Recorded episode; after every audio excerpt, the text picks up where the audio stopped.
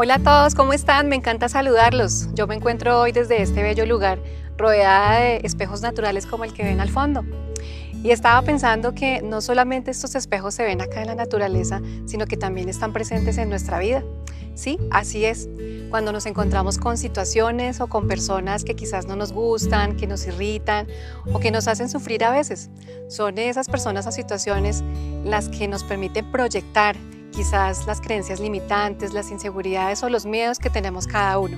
Y están ahí para que nosotros veamos dónde tenemos que trabajar y qué tenemos que cambiar. Pero también hay otros espejos en donde proyectamos las cosas bonitas que somos y son esas personas o situaciones que definitivamente nos generan alegría, paz, amor y es ahí donde proyectamos todo aquello especial que somos cada uno de nosotros. Hoy te invito a que reconozcas y identifiques esos espejos en tu vida para que puedas trabajarlos y puedas ser mucho más feliz, tengas mejor armonía y mucha más paz interior.